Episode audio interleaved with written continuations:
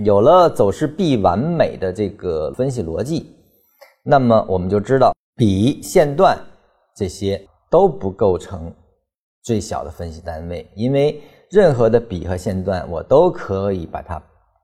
再往下看到一个次级别走势类型。所以说，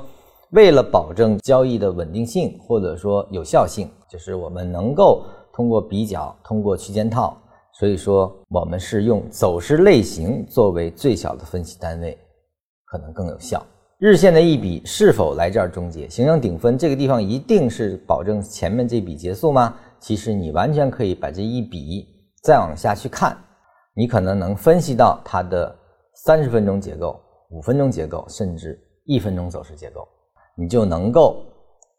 准确的，或者说更加准确的得出结论，这一笔是否终结于这个顶分型？这个就是说，以走势类型进行分析，它的可靠性更高，准确度也更高，更精准。